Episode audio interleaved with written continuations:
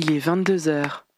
L'heure de fermer les yeux et de brancher vos casques, réveiller vos oreilles, régler votre FM. Sisters va bientôt débuter.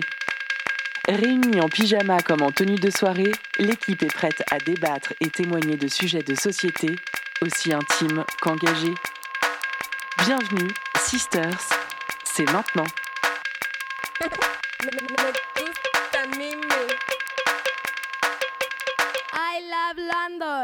Et bonsoir à tous, bonsoir à toutes, bienvenue dans l'émission Sister sur Prune 92 FM. Nous sommes le jeudi 14 décembre 2023 et nous sommes ensemble en direct sur Prune jusqu'à 23h30.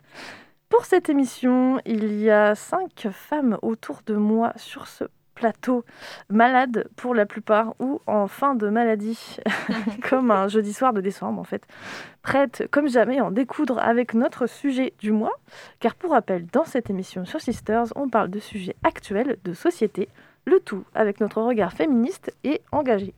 En équipe, avec des copines, des invités ou des expertes, on décortique un thème par mois en vous proposant des réflexions, des débats, du témoignage ou encore des chroniques, le tout articulé comme d'habitude avec une playlist 100% féminine.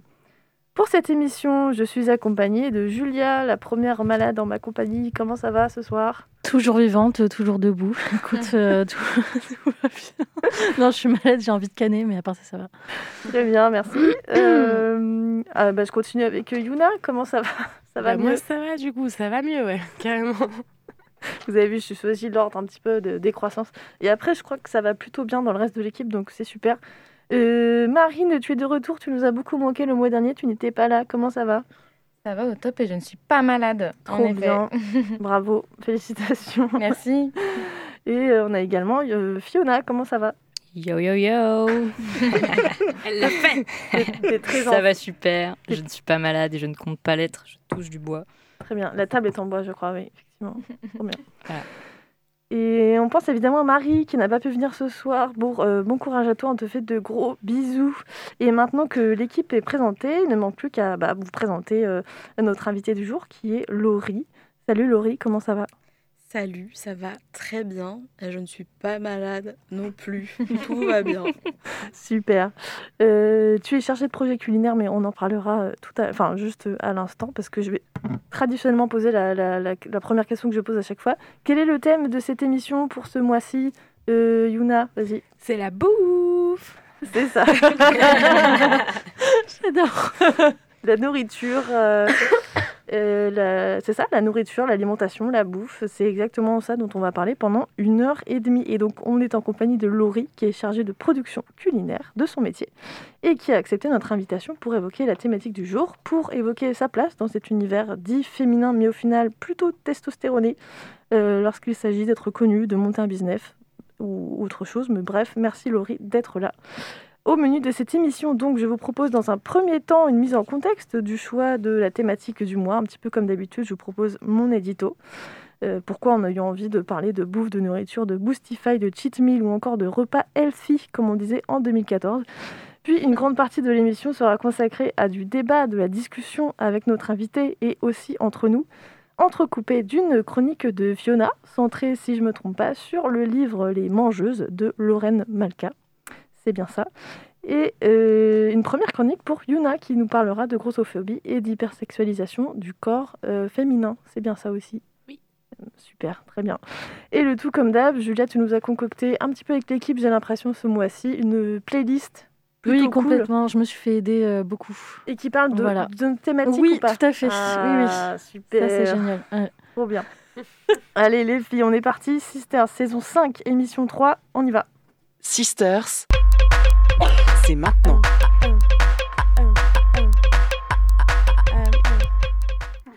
Un autre non-menu de ce soir, je vous présente un plat que mon chien apprécie particulièrement. J'ai nommé le caca, la Ah non. merde, les troncs de chat ou de chien qui traînent dans la rue. Pas n'importe quel caca dont on va parler ce soir.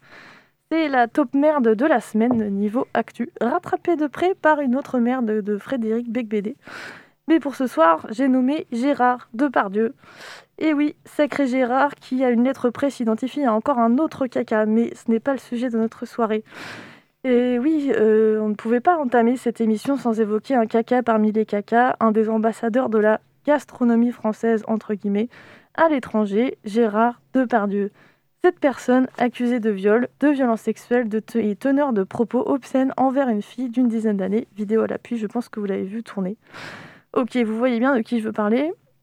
Et il a beau manger et boire comme un bon Français, on- qu'on ne le traite plus jamais de porc, de mufle, de blaireau ou de créature monstrueuse, car il ne représente pas un cas isolé, et le comparer à un animal fait offense à nos amis et hôtes, les animaux, car aucun d'entre eux ne se comporte de la sorte, aucun d'entre eux n'égale l'humain par sa perversion et sa toute-puissance. Et je suppose même qu'aucun porc ne voudrait dévorer à pleines dents ce simple humain à gerber. Le caca, c'est délicieux. Hum, le caca, c'est délicieux. Allez, sans transition, nous sommes le 14 décembre dans à peu près 10 dodos, c'est-à-dire qu'on a à peu près deux semaines pour, euh, même 10 jours pour faire un régime, se mettre au sport, boire beaucoup d'eau pour avoir le droit par la suite de se la coller, mais doucement quand même, de bien manger, mais sans se resservir non plus, faut pas déconner.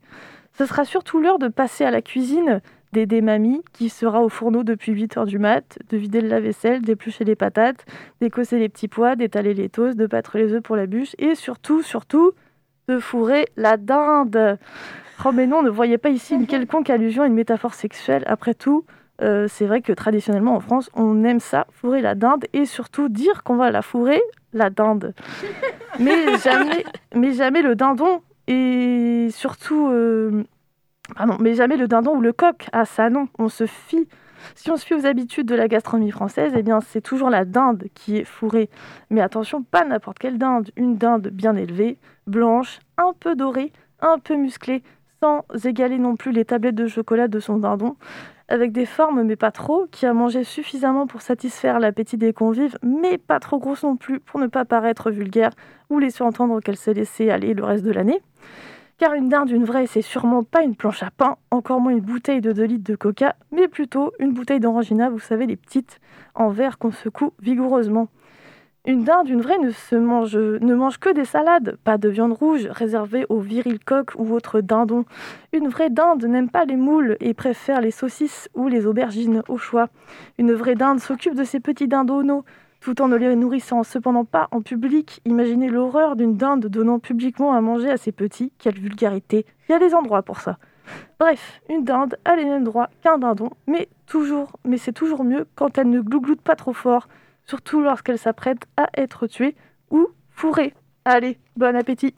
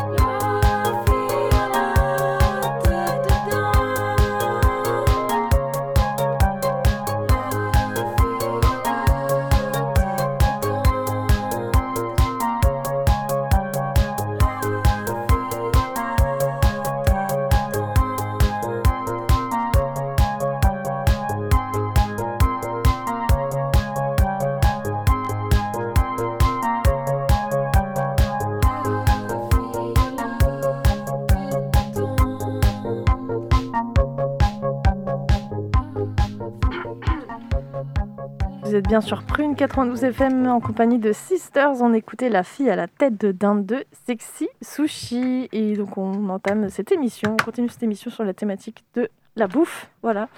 Euh, et euh, Yuna, tu vas nous présenter ta chronique. Alors, j'ai toujours été très surprise d'entendre les mères de mes copines leur dire de ne pas trop manger pour ne pas grossir. Je suis effarée à l'idée qu'elles projettent les dictats qu'elles avaient elles-mêmes subis. Pourquoi ne pas changer les choses? Pourquoi perpétuer l'idée qu'être grosse, ronde ou pulpeuse est laid? Alors oui, ma fille, si tu ne fais pas un 36, la société, les hommes et même ta propre mère te trouvera laide. Entre grossophobie et hypersexualisation du corps de la femme, nous prenons toujours le culte de la minceur et pour cela, nous n'hésitons pas à culpabiliser et moraliser les femmes dès le plus jeune âge. Sous prétexte que ta santé dépend d'une salade Esli pendant que l'homme, le vrai, se prendra une entrecôte frites supplément bide à bière, tu devras non seulement te taper toute la popote pour lui et pour les enfants sans aucun mérite, mais en plus être suffisamment bonne dans ton jean taille 34 pour faire plaisir à monsieur. Les temps changent, me diriez-vous. Oui, mais au profit de qui? Alors même qu'il faut avoir une taille de guêpe et bouffer des pilules minceurs à gogo, merci les grands pharmaceutiques, nous devons avoir des, des grosses fesses et des seins bien rebondis. Autrement dit, une morphologie généreuse pour plaire et pour satisfaire aux désirs sexuels des hommes cis hétéros. Alors mesdames, brandissez vos fourchettes. Faites-vous plaisir parce que dans la vie, rien ne vaut le plaisir solitaire. Et si quelqu'un vous le reproche, mangez-le. Ouais. Ouh. Trop bien. Trop bien. Chronique coup de gueule. Bravo, qui première chronique, Yona. Oui. Alors, ça a été. Je me chie dessus. Ouais, c'est bien, bravo.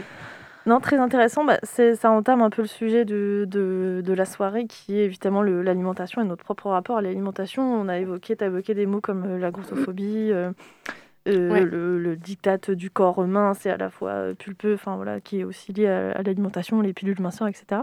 Et euh, du coup, ça fait une bonne transition vers euh, un petit peu la partie débat, interview que je vous propose de- d'entamer. J'avais une première question que je voulais poser un petit peu à, à vous toutes autour de la table. C'est justement quel est votre rapport à, à l'alimentation? Dans le sens non pas de faire, parce qu'après ce sera plutôt dans la deuxième partie, genre pas faire à manger, mais vous manger. Enfin, comment- quel est votre rapport euh, au fait de manger en fait tout simplement? Est-ce que vous avez plutôt un rapport sain ou compliqué ou vous posez pas la question qui peut avoir évolué aussi dans le temps évidemment? Ouais, Euh, bah, du coup, moi personnellement, je pense que hum, pendant longtemps, euh, je ne me le suis pas forcément avoué ou j'ai mis du temps avant de le comprendre, mais j'ai fait pas mal de crises de boulimie quand j'étais ado. Euh, sans forcément me faire vomir, mais vraiment genre euh, bah, bouffer euh, genre dans des quantités astronomiques et tout ça. Aujourd'hui, c'est un rapport plus sain, mais tu vois, je sens genre par exemple typique les règles, ce genre de choses. euh, Mm. bah, là, c'est t'as envie de bouffer que de la merde. Enfin, tu vois, y a, t'as plus du contrôle en fait. Voilà. Ok. Donc plutôt sain maintenant? Plutôt sain, sauf, ouais. Plutôt sain, ouais, j'essaye, ouais. Euh, Marine, désolée, Euh, je vais tousser un petit peu entre temps. Euh, moi, j'ai été euh, hémétophobe. euh, Tu peux rappeler ce que c'est peut-être pour Ouais, hémétophobe, c'est la phobie de vomir. J'ai suivi une thérapie pendant longtemps pour cette hémétophobie. Généralement, la source est en rapport avec le corps. Et du coup, l'hémétophobie, l'une des conséquences, c'est du coup que je faisais très attention à ce que je mangeais. Beaucoup, il y a beaucoup d'aliments que je ne mangeais pas. Euh, et alors maintenant ça va un peu mieux, mais il y a encore beaucoup d'aliments que je ne mange pas, les huîtres, le foie gras, tout ce qui en fait pourrait me rendre malade, euh, je vais éviter de le manger. Donc euh, j'ai un rapport qui est sain, mais maintenant, Mm. mais qui est un peu, je pense que c'est comme toute euh, maladie mentale, on l'a un peu à vie. je pense que quelqu'un qui est anorexique, voilà, qui, ou qui est boulimique, l'est un peu en permanence, mais qui, a, qui arrive à contrôler, Mm. entre guillemets, euh, la maladie mentale. Donc voilà, voilà mon rapport. ça marche. Intéressant. Euh, Julia, tu as un, un témoignage aussi à apporter Euh, bah, moi, ça va en fait. Enfin, euh, on va dire que j'ai eu de la chance parce que quand j'étais ado et tout, j'ai pas eu de soucis du tout de, au niveau de l'alimentation. Je gérais plutôt bien. En fait, j'y pensais pas. C'était vraiment pas un sujet. Et en fait, par contre, c'est marrant. Je me souviens très bien du jour. J'étais, c'était après le bac. J'étais en BTS. Je me souviens très bien du jour où je me suis dit, là, et là, il faut que je fasse attention. Et en fait, c'est depuis, j'ai changé de. En fait, avant, je mangeais, mais tu sais, je mangeais normal. Enfin, genre, je me posais même pas la question, genre, bon, bah, je mange ça, je mange ça. Mais je mangeais bien, en fait, je mangeais équilibré parce que j'ai eu la chance d'avoir euh, une alimentation équilibrée euh, dans mon enfance et tout. Donc, c'était facile, en fait. Et je sais pas, dès que, bah, comme beaucoup de gens, dès que tu deviens étudiante, tu cuisines toute seule ou voilà, tu te fais plaisir et tout. Et en fait, je me souviens très bien du jour où je me suis dit, au fait, là, bah, là, c'est pas pareil. Là, quand je commence à, à manger un peu n'importe comment, je commence à, à, me- à me poser vraiment des questions, je vois mon corps qui change et tout, machin. Et depuis, bah, j'ai quand même une relation assez saine, je veux dire, j'ai pas. j'ai pas c'est pas non plus un sujet hyper important dans ma vie la, la nourriture et le rapport à la nourriture mais mais c'est quand même assez particulier enfin c'est tu vois ça, ça- moi ça dépend enfin ça dépend vraiment du mental en fait quand ça va bien j'y pense pas et quand ça va pas bah soit je mange beaucoup pour euh, compenser enfin en fait la nourriture ça c'est vraiment un un- ça, ça va- pour moi, ça peut être vraiment un, un, un- un bouche-trou, quoi. Enfin, un Mm. bouche, bouche émotion, je sais pas comment dire ça. Quand ça va pas, soit je mange pas, soit je mange beaucoup. Euh, donc mon poids il fluctue, donc mon corps il fluctue, donc en fait ça va encore pas bien. Enfin, tu vois, en fait, c'est tout le monde connaît ça. Quand ça va Mm. pas, voilà, tu vois ton corps changer, ça va encore moins bien. Et, et du coup, l'alimentation en ce moment, c'est pas facile. Enfin, ça fait quelques années, euh, je bah ça va, tu vois, mais j'ai pas un rapport hyper facile. Genre, c'est pas c'est c'est pas comme avant où je me posais pas la question, Mm. où c'était facile et tout, que maintenant, euh, soit je me focus trop sur les trucs gras et sucrés, soit je, je me je, je mange pas. Enfin, genre, je. Ouais, tu t'interdis des Je trucs m'interdis ou- des trucs et Ouais. tout, tu vois, alors que j'ai jamais fait de régime et tout.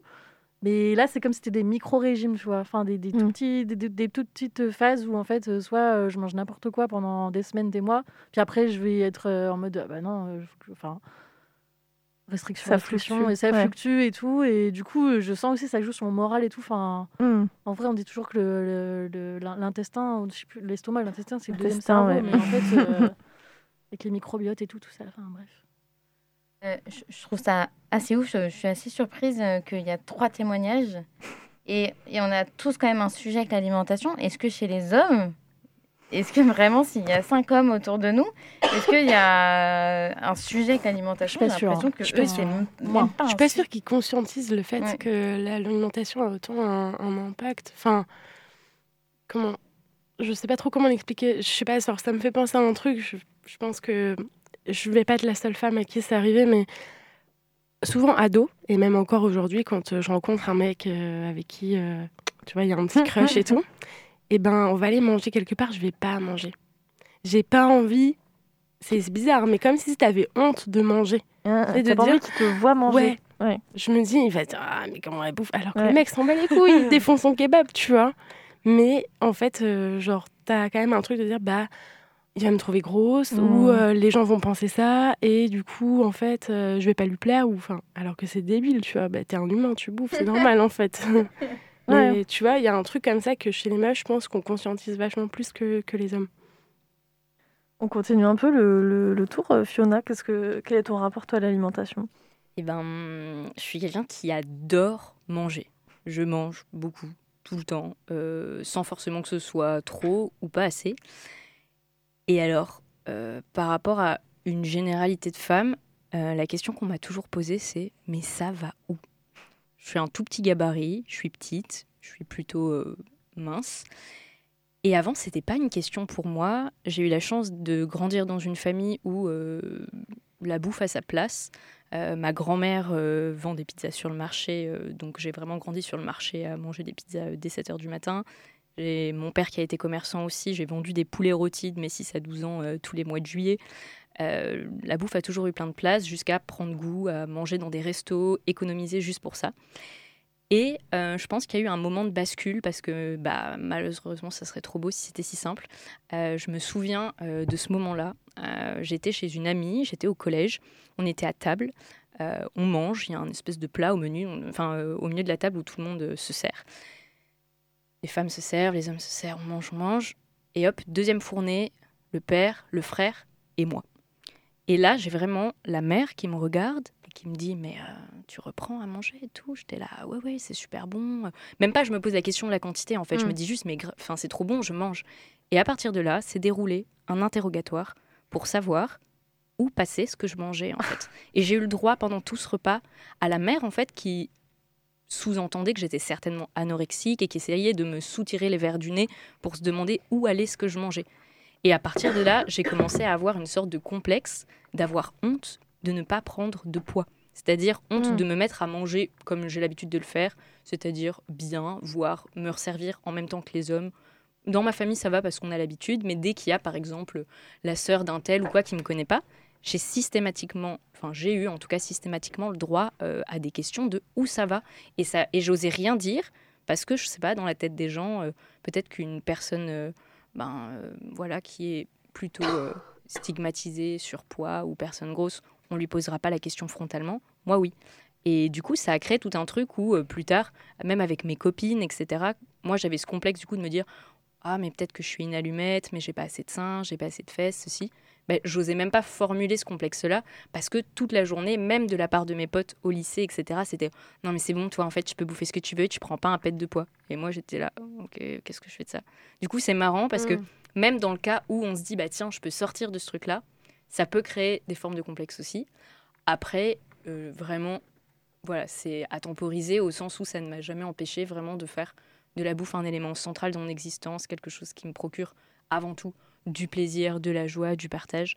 Et, euh, voilà, mais du coup, voilà, enfin, c'est intéressant de voir que malgré tout, c'est pas un parcours euh, où on se dit bah super, trop bien, euh, tu kiffes bouffer, tu prends pas de poids, donc au moins t'as pas toutes les injonctions. Bah, pas si simple.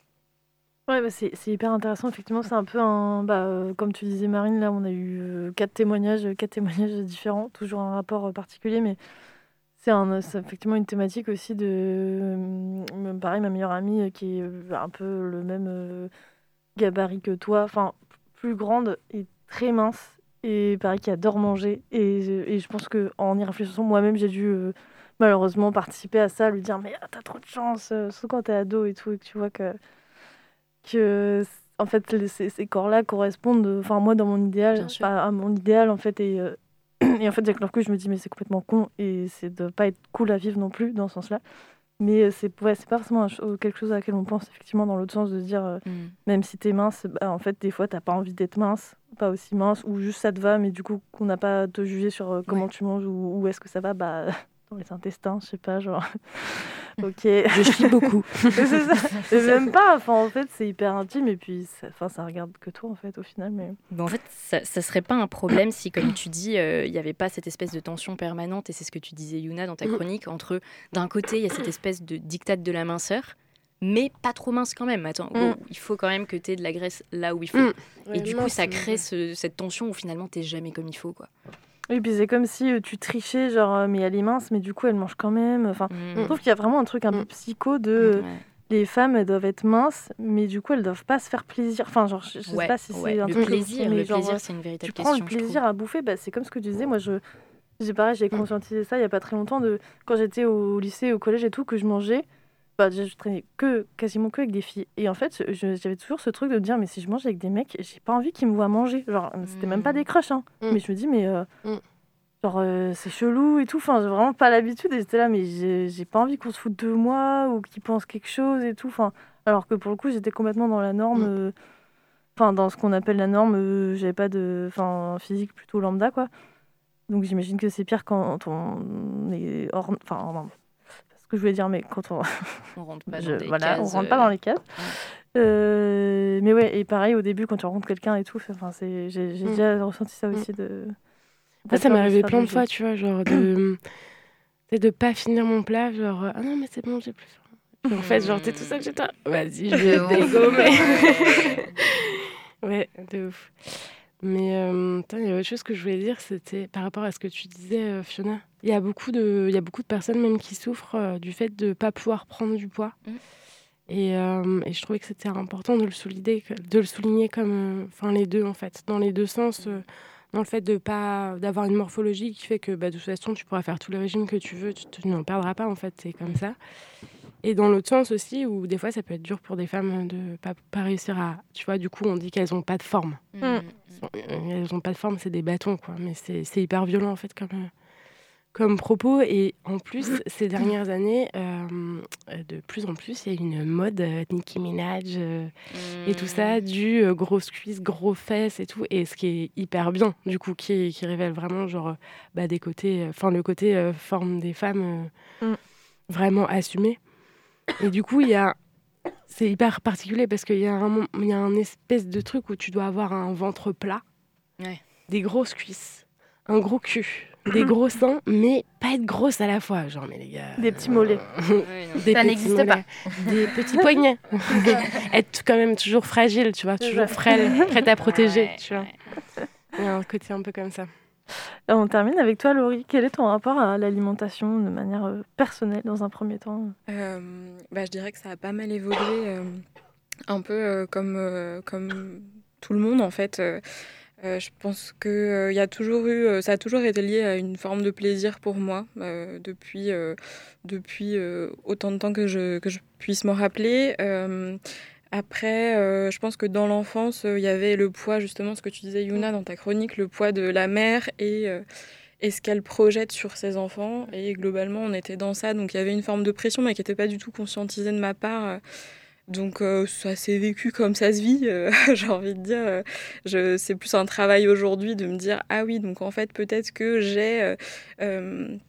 cette manière de penser, cette manière de manger, parce que ça vient dire quelque chose de la manière dont j'ai grandi, comment on m'a éduqué, etc. Euh, je pense que je suis de plus en plus en paix, et c'est le but hein, euh, euh, aujourd'hui, justement, avec l'alimentation, et aussi que le fait que je travaille en fait dans ce domaine-là, ça a amené une espèce d'ambiguïté ou une forme de pression parfois de me dire putain, là, je vais aller en fait m'acheter telle merde dans un supermarché si on voit, putain. Alors que clairement, personne ne me connaît. hein, quand, je, je- Mais il y même C'est ça. Et, euh, mais voilà, il y avait quand même cette, il y a quand même cette pression-là parfois où je me dis, bah là, en fait, j'ai envie de manger de la merde vraiment. Euh, donc il y a une forme de pression parfois là-dessus, mais, euh, mais globalement, je dirais que, que, que c'est plutôt, euh, plutôt paisible comme, euh, comme euh, relation aujourd'hui et que c'est surtout du plaisir et, et juste de la curiosité à, à fond, Mhm. quoi, vraiment de... de... Moi, mon truc, c'est c'est de découvrir euh, plein de nouvelles saveurs. C'est un peu bateau et tout, ça fait un peu cucu, mais, non, euh, mais, euh, mais en fait, j'aime trop, euh, je suis trop curieuse et, et si on parle de bouffe, ça m'ennuiera jamais en fait. Mhm. C'est un peu mon sujet. Tu- si tu as peur des blancs et que t'as pas envie qu'il y ait des blancs, bah, c'est un super sujet à aborder euh, avec n'importe qui euh, pour, euh, pour, euh, ouvrir une conversation. Carrément. Bah, euh, Est-ce que tu peux rappeler, du coup, c'était ma prochaine question, mais tu en as un petit peu parlé, bah, ton, ton métier, tu es chargé de production culinaire. Est-ce que tu peux parler un petit peu de, de ce que c'est concrètement? Parce que Ouais. c'est- c'est pas commun comme métier. Enfin, Oui, bah, en j'avais fait, jamais le- entendu. euh. Peut-être que l'intitulé euh, ne parle pas trop en fait, et c'est d'ailleurs souvent le cas pour les pour les jobs qui commencent par charger de quelque chose. Mais globalement, mon travail, en fait, je, je travaille en lien avec l'alimentation et le culinaire plus particulièrement. Euh, et je bosse notamment sur des projets euh, événementiels qui, euh, qui ont pour sujet ou comme thème en tout cas principal l'alimentation, notamment des grands marchés, des soirées où on fait intervenir des chefs, tout ça. Donc ça c'est la partie un peu événementielle et puis je travaille aussi sur une partie édition qui en fait se regroupe en un guide de restaurants euh, nantais euh, mais aussi dans le vignoble et la métropole. Et donc moi mon travail euh, en lien avec tous ces projets-là c'est de faire en sorte que ces projets sortent et Mhm. sortent de, d'une belle manière. Donc c'est c'est beaucoup de liens avec, avec les producteurs, productrices, artisans, artisanes, chefs, chefs. Mhm. Euh, donc euh, beaucoup de liens voilà, avec, avec des prestataires externes et puis aussi euh, au sein de l'entreprise dans laquelle je travaille. globalement, c'est un peu ça mon, mon, mon travail. Et est-ce que tu arrives à faire du lien entre ton propre rapport avant ce, ce boulot avec l'alimentation et enfin comment tu y es arrivé en fait? Est-ce que tu, tu vois vraiment un lien au-delà Ouais. de la curiosité ou enfin qu'est-ce que Ouais, euh, bah, en fait, c'est avant le, le, avant le travail. Je dirais que ça commence euh, d'abord par euh, mes études. Euh, si je reprends globalement, en gros, moi, j'ai commencé à faire une licence de littérature et de civilisation en anglais. Donc, a priori, on parlait pas trop de- d'alimentation. Euh, et puis après, petite remise en question, hein, comme euh, c'était récurrent, euh, et je crois que ça l'est encore après une licence. Euh, et donc, euh, en fait, j'ai pris un an pour me dire que fais-je? Euh, et donc, il y avait un peu cette question de se dire, euh, et cette pression aussi de se dire, il faut que je trouve absolument le truc que je veux faire pour le restant de ma vie, tout ça. Euh, j'ai un peu évolué sur cette idée-là maintenant, heureusement. Mais, euh, donc, euh, l'alimentation, ça, me paraissait être un bon, euh, en fait, un bon sujet. Euh, J'étais donc toujours curieuse, mais il y avait aussi ce lien-là de rattacher, en fait. C'était aussi le moment, pardon, c'est brouillon, mais le moment où on s'éloigne du cercle familial. euh, et je voyais qu'en fait, il y avait plein de choses. euh, j'ai- j'ai- je ressemblais pas à mes amis que j'avais avant. je m'éloignais de plus en plus de ma famille. Et mine de rien, la nourriture, la bouffe, c'était un moyen à la fois de continuer à explorer ce qui me plaisait et aussi de garder un lien en fait avec, avec euh, l'environnement dans lequel j'avais évolué jusqu'ici. Et donc, euh, j'ai commencé à chercher des formations et j'ai trouvé euh, à l'Université d'Angers, en fait, il y a une branche qui s'appelle l'Estua et qui notamment propose des formations euh, autour du tourisme, de la culture, de l'hôtellerie, de la restauration. Euh, il proposait euh, une licence pro euh, en un an, donc c'était pas très engageant, il y avait un peu ce truc-là de découverte. Donc j'ai commencé par ça, c'était une licence pro qui s'appelle euh, licence euh, des métiers des arts culinaires et des arts de la table. C'est Mmh. c'est joli. C'est joliment présenté, euh, très très joli. Euh, Au-delà de ça, c'était intéressant aussi justement pour rentrer euh, sans trop de pression euh, dans ce, ce- ce sujet-là. Et puis, euh, et puis ça m'a plu, euh, j'avais envie de continuer, donc j'ai- enchaîné avec un master de direction de projet culturel, euh, toujours en gardant cette option sur...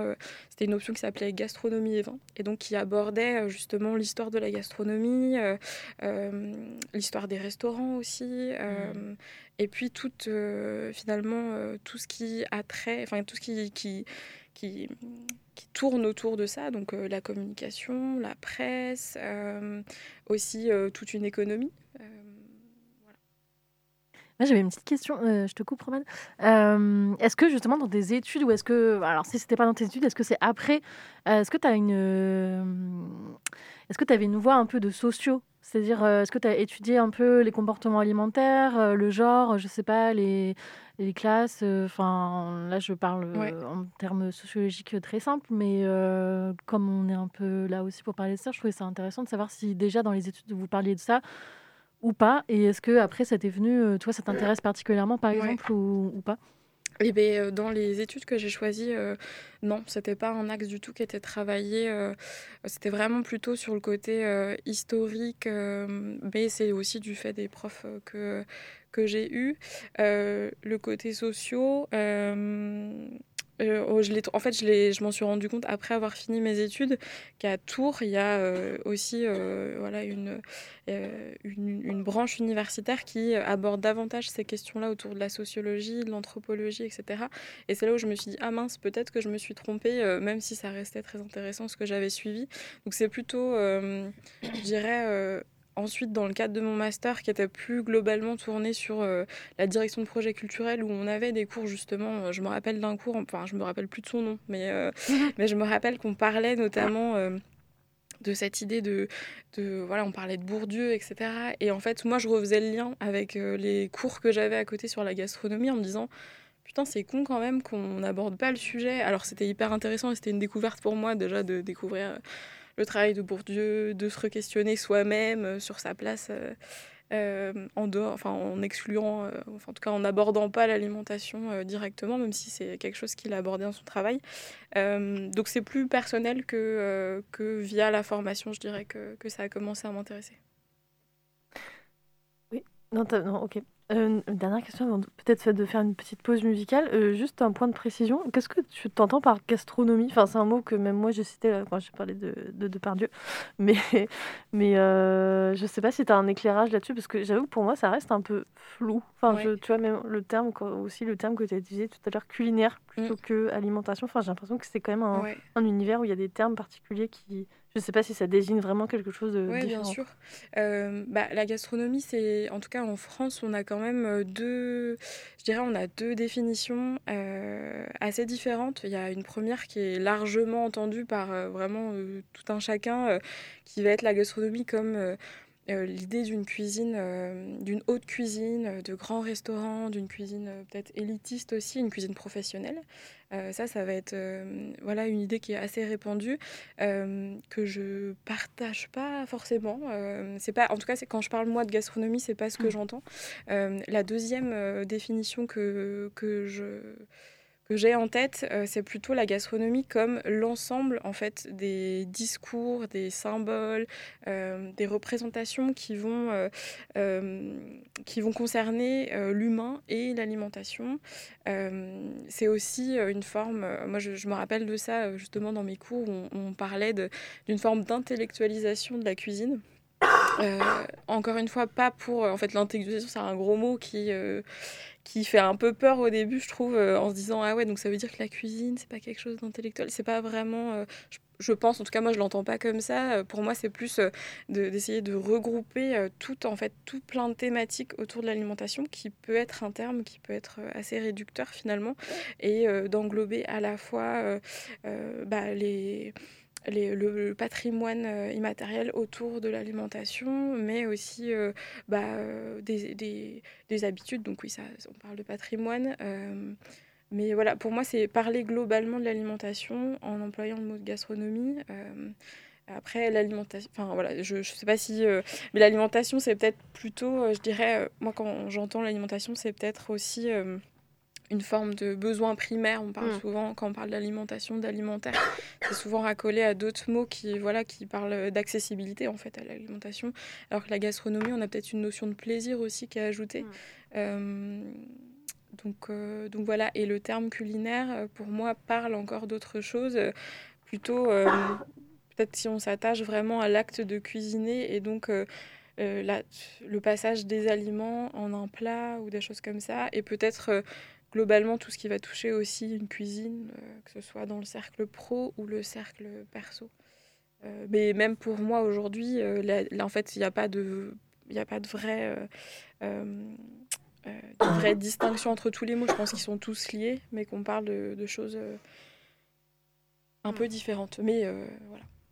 Très bien, bah, merci beaucoup, c'est plus clair. Euh, il est 22h37 et on va écouter un deuxième morceau. Qu'est-ce qu'on écoute celui-là Oui, tout à fait. Alors, c'est un morceau euh, que euh, Yuna a choisi, et qui s'appelle Anaïs. non, pardon, de Anaïs MVA, qui s'appelle XS. C'est parti.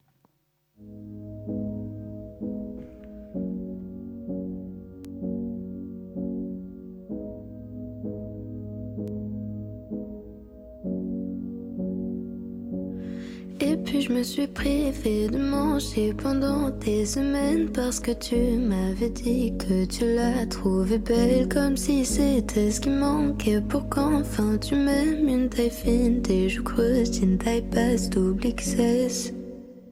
Parce qu'elle fait du XS, toujours dans un extrême. Tout ou rien, je finis encore noyé dans un excès. Une taille basse double XS, maintenant je fais une fixette. Je fais de drôles de rêves poursuivis par grand méchant XL. J'excède, j'excelle.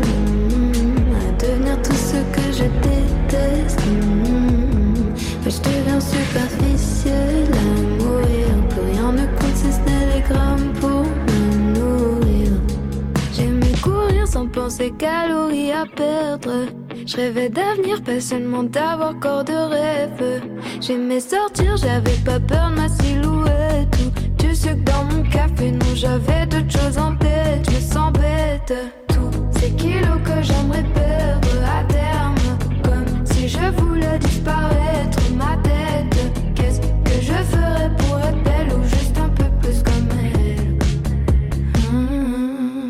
Hmm. Parce qu'elle fait du XS, toujours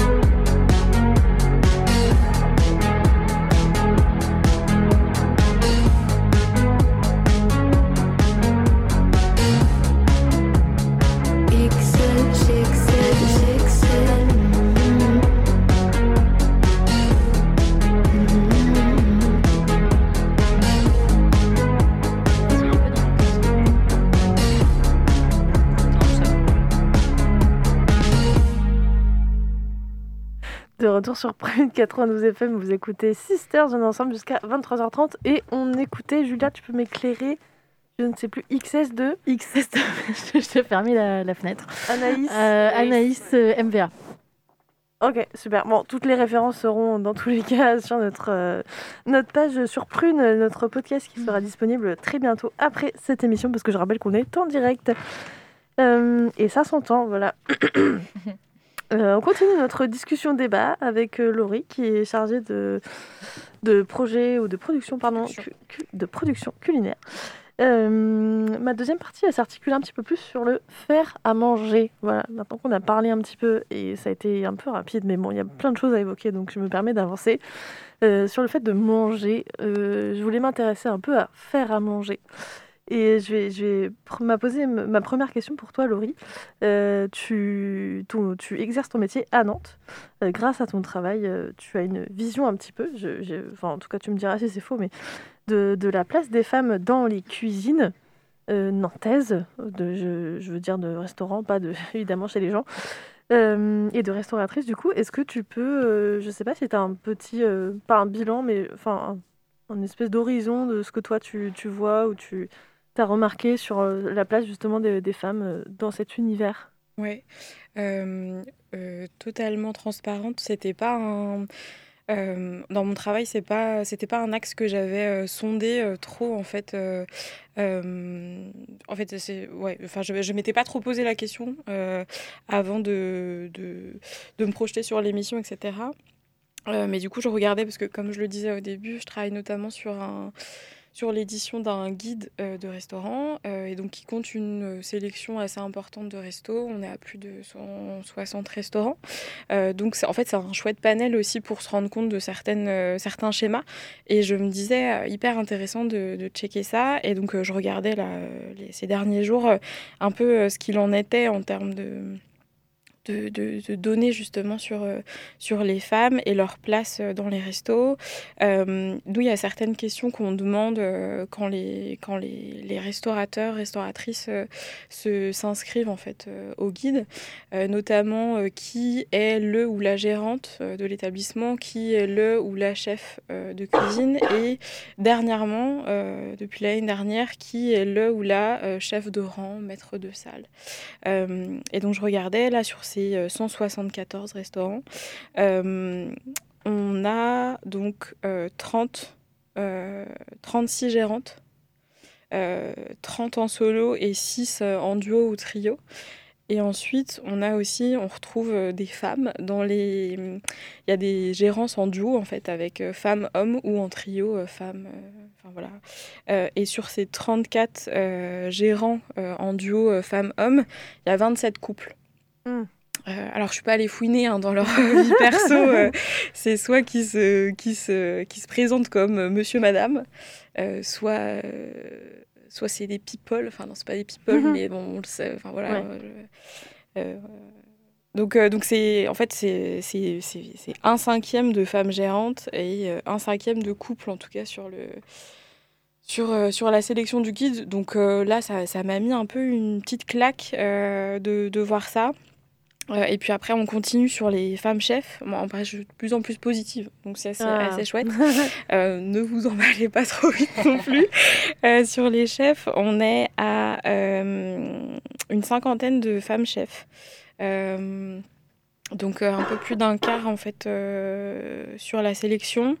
Euh, encore une fois, il y a des femmes, il y y a moins de femmes en duo hommes-femmes aussi parce qu'il y a moins de duos en cuisine qu'en gérance en établissement. Moi, j'en compte cinq euh, chefs en duo avec un homme et cinq chefs en duo avec une ou deux femmes. Donc voilà, on monte un peu plus dans les stats et après sur la dernière sur la dernière donnée qui est donc sur les chefs de salle, on est à près de la moitié en femmes et euh, l'autre moitié en hommes. C'est pas euh, déconnant et ça vient pas non plus me cueillir hein, sur les euh, sur les sur les chiffres un peu. Euh, c'est plus récurrent de voir, ou en tout cas euh, même sur, dans les médias en fait, euh, Mm. globalement de- d'entendre parler peut-être de femmes maîtres de salle, ou même dans maîtres de salle, c'est aussi des métiers qui sont moins bien mis en avant. Et qui regroupe en fait plusieurs types de métiers. C'est-à-dire qu'on peut aussi avoir des sommeliers, sommelières, on peut avoir euh, euh, bah, juste des chefs de rang et dépendamment aussi de la taille du restaurant, le statut change, etc. Donc c'est des métiers déjà qui sont pas forcément mis en valeur euh, ou en avant en tout cas dans les médias ou même dans les médias spécialisés ou non d'ailleurs. et puis après dans les dans les chefs, bah, voilà, on assiste quand même depuis maintenant quelques années à une starification euh, des, des, chefs. Hein. On entend beaucoup ce mot-là, mais c'est une réalité. Euh, euh, donc. Donc c'est un... pour Marie. elle n'est pas là. Mais... ah oui, vous choisissez en plus vraiment le, le, top du top. donc voilà un peu sur les chiffres. et puis il y a aussi une donnée marquante que je trouvais donc sur les 27 restos qui sont gérés en couple. dans ces couples-là, il y a que donc souvent le schéma c'est euh, l'homme étant est le chef de cuisine et la femme est au service et donc là sur les 27 il y en a que 5 où c'est euh, la femme qui est en cuisine et hmm. euh, l'homme qui est ah qui est au service. Alors là tu parles de la restauration mais enfin ce que tu viens de dire du coup ça me fait penser aussi à autre chose à un autre modèle c'est la, boulangerie pâtisserie. où principalement l'homme est au fourneau et la femme en train de vendre les pains au chocolat. Ça va, Romane? et, euh, et ouais, il y a quand même ce, cette idée de. Dès que ça devient un peu dans du, dans du domaine professionnel, bah, c'est vachement l'homme quand même qui est, qui est. Enfin, qui a un ascendant, enfin, je veux dire, qui est plus présent en tout cas. Oui, c'est vrai que c'est représenté dans les métiers, en tout cas professionnalisant euh, sur les métiers culinaires. C'est vrai que c'est un schéma qu'on retrouve aussi dans l'artisanat, mais aussi dans l'agriculture. Euh, euh, qu'est-ce que je voulais dire? Je ne sais plus. Oui, je voulais dire qu'en fait, la, dissociation pour moi entre euh, un métier peut-être plus pro que l'autre, euh, je ne sais pas si je dirais ça, mais en effet, en fait, même aujourd'hui, il y a très peu de femmes qui sont boulangères, qui, qui fabriquent le pain. On les retrouve en effet plus derrière les comptoirs d'encaissement ou, ou sur des tâches qui sont moins visibles du public, c'est-à-dire bah, l'administratif. Et ça, pas uniquement dans les métiers liés à la bouffe. Hein, globalement, c'est quand même assez récurrent. Euh, et, euh, et, oui, sur, sur l'artisanat, c'est assez flagrant sur certains types de métiers. Euh, le pain, c'en est un, mais ça, de moins, enfin, en tout cas, on, assiste à de plus en plus de, de, féminisation dans les métiers de boulangerie. Mais par exemple, sur des métiers comme tout ce qui touche à la viande, en fait, qui est un produit, enfin, des produits qui sont très stigmatisés, masculins. tu le disais tout à l'heure. Enfin, oui. tu vois, il y a, hum, il y a hum, de plus en plus de meufs qui font de la zytologie, ça je trouve ça mhm. trop cool. Euh, enfin, vraiment, tous les métiers qui étaient à très homme, bah, comme tu dis. Tu peux expliquer ce que c'est pour. Euh, je me souviens même plus, on en a parlé. La, zytologie, c'est comme l'œnologie, mais avec la bière.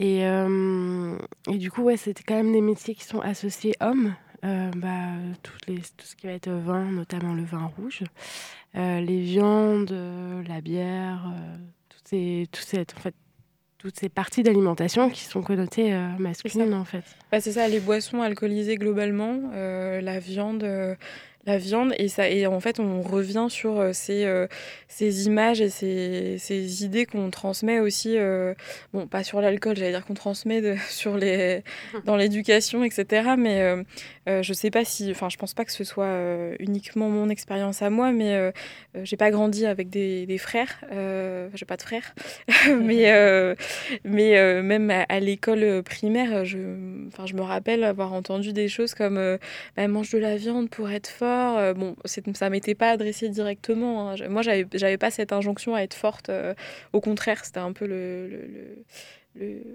l'opposé. Euh, mais donc la viande, c'est quand même vachement encore associé à cette image de, de force, de virilité, alors que des études prouvent qu'on n'a pas besoin de plus en fait, il y a vraiment une, toute petite différence euh, sur les apports journaliers euh, entre les femmes et les hommes. Donc, c'est vraiment de, l'ordre de l'éducation, ouais. de, de, mm. la construction, exactement. Et est-ce que ça se remarque Enfin, là, c'est peut-être un, peut un peu trop précis comme question, mais euh, je pense aux restos végétariens, par exemple, ou qui proposent des, plus d'alternatives qu'on va dire classiquement. Est-ce que tu as l'impression que c'est aussi genré Genre, c'est plus des restos où il y a des chefs femmes ou qui sont gérés entièrement par des femmes ou... Euh, je dirais que ça a pas mal évolué parce qu'on trouve de plus en plus facilement des restaurants qui proposent euh, des offres végétariennes, le midi surtout. Euh, le soir, ça, ça peut encore être compliqué, mais, euh, mais en fait, le, le régime végétarien, ou en tout cas l'offre végétarienne, séduit vachement en fait. Mm. Et ça fonctionne vachement. C'est, enfin, en termes commerciaux, ça marche beaucoup. Donc, je dirais que par contre, les restaurants qui sont identifiés comme des restaurants végés, euh, sont, ah, on en a peu à Nantes qui sont uniquement euh, des restos végés, mais ils sont peut-être euh, fréquentés plus, plus largement par une clientèle euh, féminine, en effet. Euh, et plus globalement aussi, c'est quelque chose que j'ai remarqué en allant. Moi, je vais souvent au resto le midi. Euh, et le midi, dans des restos qui font, bah, bah, typiquement des restos du midi qui ont une offre peut-être plus simple, qui se réduit à deux plats, ou ça peut être des choses peut-être moins travaillées. Quand je parle de moins travaillées, c'est moins. Bistrot, quoi. Ouais, Enfin- ouais, mais même pas bistrot, c'est plus, tu vois, des petites choses à manger rapidement, en Mm, fait, mm, le ouais. midi sur la pause déj, tout ça, euh, qui, euh, qui font quand même une sélection de produits, c'est qualitatif et tout, mais c'est peut-être moins présenté dans l'assiette, peut-être moins cuisiné. Et ben là encore, euh, on retrouve dans certains restos une clientèle plus largement féminine que masculine. Je pense que ça tend à changer parce que aussi, comme je disais, le, les offres végétariennes en fait plaisent de plus en plus à une grande majorité de personnes. Euh, mais oui, ça arrive de, de- en fait, de passer même devant un resto. Hein. Faites-le euh, le midi. euh, bah, Il y, a des- il y a des restos où on voit euh, principalement des, des tables de, Mm. de femmes et, et moins d'hommes. Mais il y a quand même en plus, enfin, il y a quand même un espèce de, de, de faux vieux truc du le, le bon vivant quoi. C'est c'est une grosse viande et, et un vin rouge, enfin, et un espèce Des frites. des frites. Ces vieux trucs de mec, mais genre d'il y a hyper longtemps qui est cringe aujourd'hui, tu vois. euh, non plus, euh, là on parle beaucoup de la, de la masculinité, de la féminité dans les, dans les repas, mais il y a enfin, aussi l'écologie. et genre, Mm. Je pense qu'on peut pas le nier à tous les niveaux et du coup vont va vachement varier les choix de, dans l'alimentation. Et ça, enfin, Ouais. le truc du bon vivant avec son entrecôté. Ouais, ouais, mais j'ai l'impression que ça reste encore. Enfin, tu vois. euh, Enfin, je fais un parallèle avec la question que je voulais poser. Je, je, je voulais rebondir sur le côté euh, euh, médiatisation des, des chefs ou des émissions. Je trouve qu'il y en a beaucoup. Enfin, après, moi, j'adore manger, mais j'avoue que les émissions de cuisine, ça me dépasse totalement. mais je comprends qu'on aime et tout. Mais en fait, il y en a beaucoup. Genre, ne serait-ce que ce midi aussi, j'ai regardé euh, le JT de France 2. Et, euh, et en fait, il y avait au moins trois reportages. Donc à la fin, c'était plus vraiment des actus, quoi, des, des espèces de reportages documentaires. Et en fait, il y a toujours le lien à la bouffe. Genre, Mm. C'est ouf. Je Mais on aime bien on, bouffer. On adore. Et on adore parler de la vrai. bouffe, tu vois. Pourquoi pas Mais euh, où est-ce que je voulais en venir? Euh, La médiatisation de tout ça. Et euh, du coup, je me demandais à quel point est-ce qu'on avait conscience aussi qu'effectivement, on voyait souvent que des chefs masculins. Enfin, moi, je peux juste citer Hélène Darroze, et encore, je suis même pas sûre de Ouais. bien prononcer son nom, parce que c'est pareil, c'est une, une juge, de- une jurée, je sais plus comment dire, juge de Mas- Top Chef. Top Chef, ouais. Moi, si je dis n'importe quoi. Non, non, c'est ça. Mais, euh, mais en fait, à part ça, je connais, je peux citer plein de noms masculins, mais les noms féminins, je sais pas si vous en connaissez, des chefs vraiment très connus, quoi. Ouais, Marine. Euh, c'est pas pour citer euh, une chef euh, connue.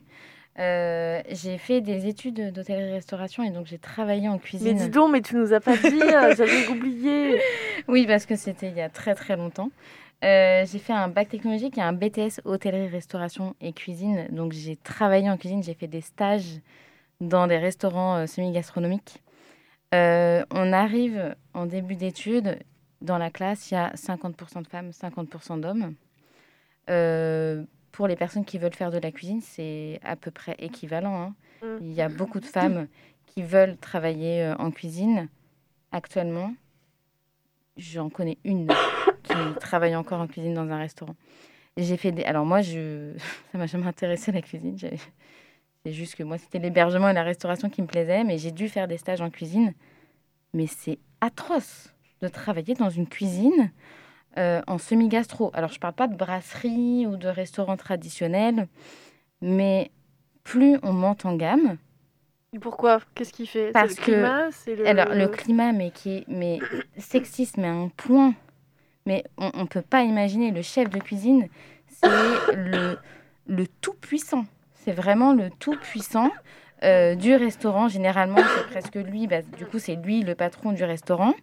Euh, il pense avoir tous les droits. Il parle mal aux gens. Il y a une Et hiérarchie de ouf, non, Il y a une hiérarchie de Mm. ouf. Euh, L'hôtellerie-restauration de base n'est pas euh, un secteur euh, d'activité qui est moderne.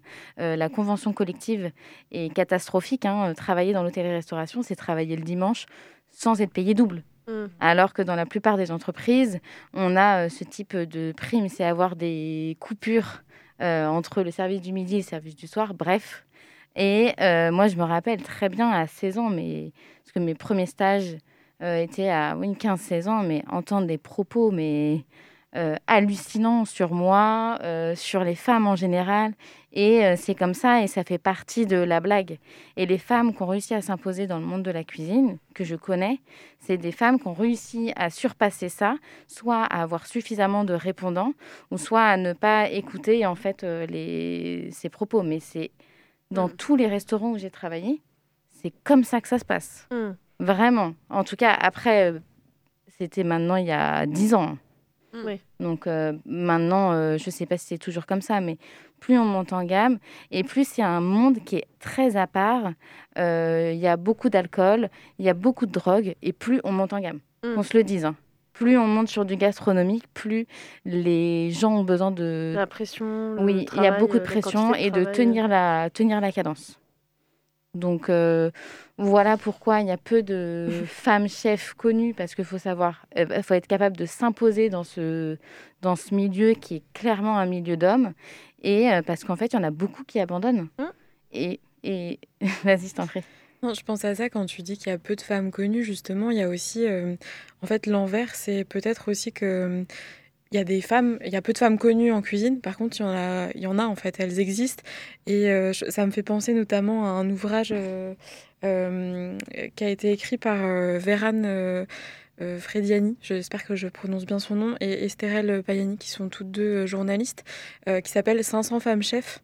Et en fait, qu'on fait ce travail, je crois, au sortir du, du confinement ou pendant le confinement, de se dire en fait.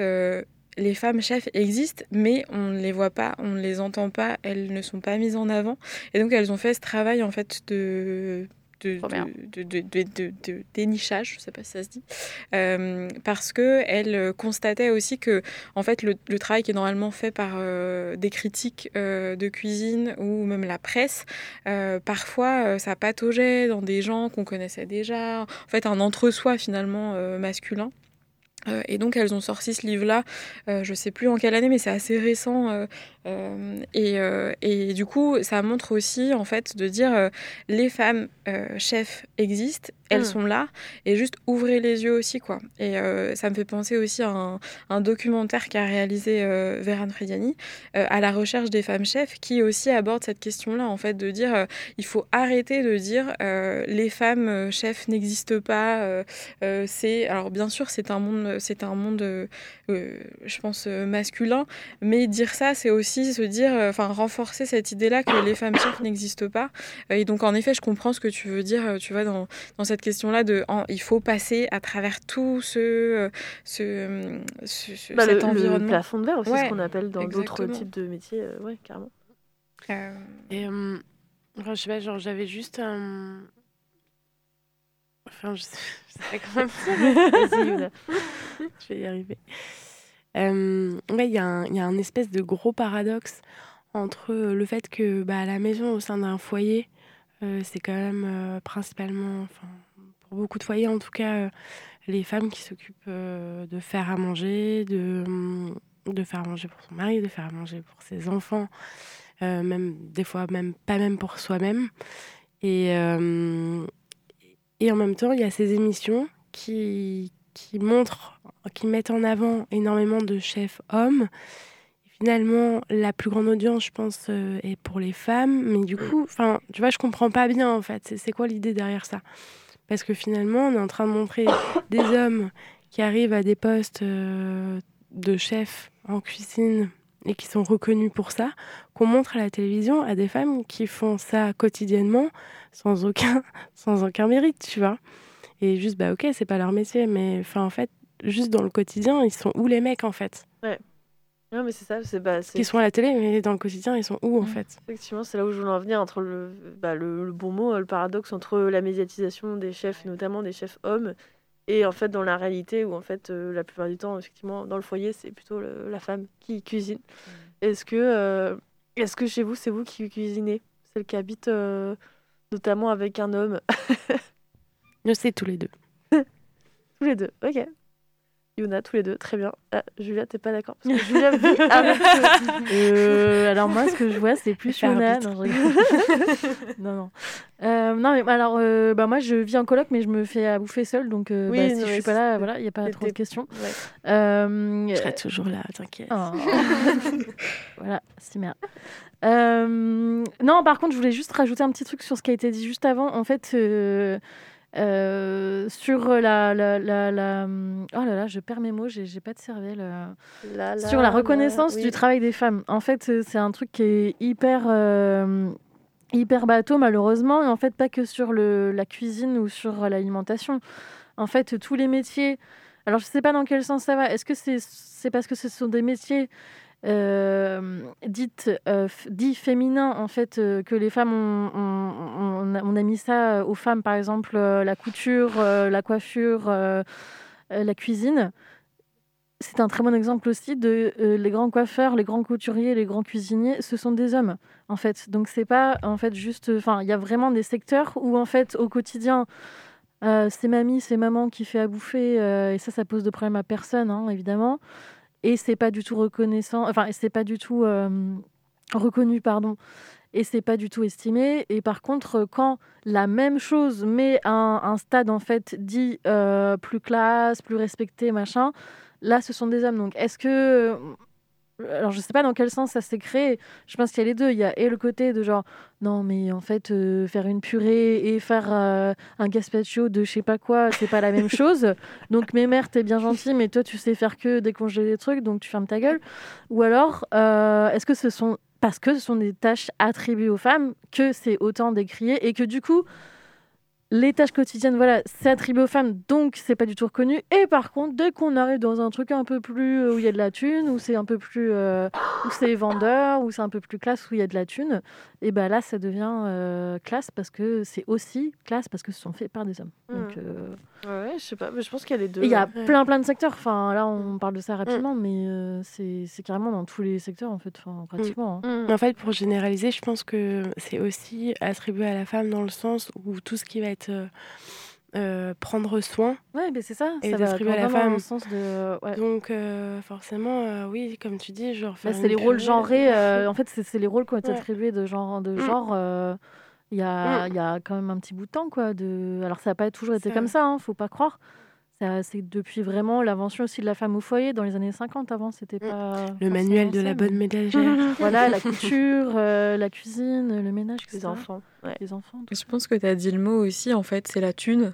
Je Mm. pense qu'il y a un truc de. euh, quand ça devient monétisable euh, et qui. En fait, c'est. C'est- directement attribué, euh, ou en tout cas plus généralement attribué à quelque chose de masculin. Et euh, c'est hyper intéressant ce que tu disais par rapport euh, au nom même de métier. En fait, je pense que même sans parler de haute couture, quand on dit couturier, on a Mm. en tête peut-être euh, un grand couturier. Quand on dit couturière, c'est pas la même image qui vient en tête. Et c'est la même chose avec cuisinier et cuisinière en fait. Euh, et c'est pour ça que c'est un appareil, quoi. Genre, Ouais. oui, ouais, aussi ouais, c'est complètement. un objet, quoi. C'est ça. Et c'est pour ça que le mot chef, chef, je trouve est intéressant parce qu'on va au-delà de ça et on professionnalise dans un sens. euh, euh, mais en même temps, c'est à double tranchant. On professionnalise aussi le, le, le métier, enfin le terme.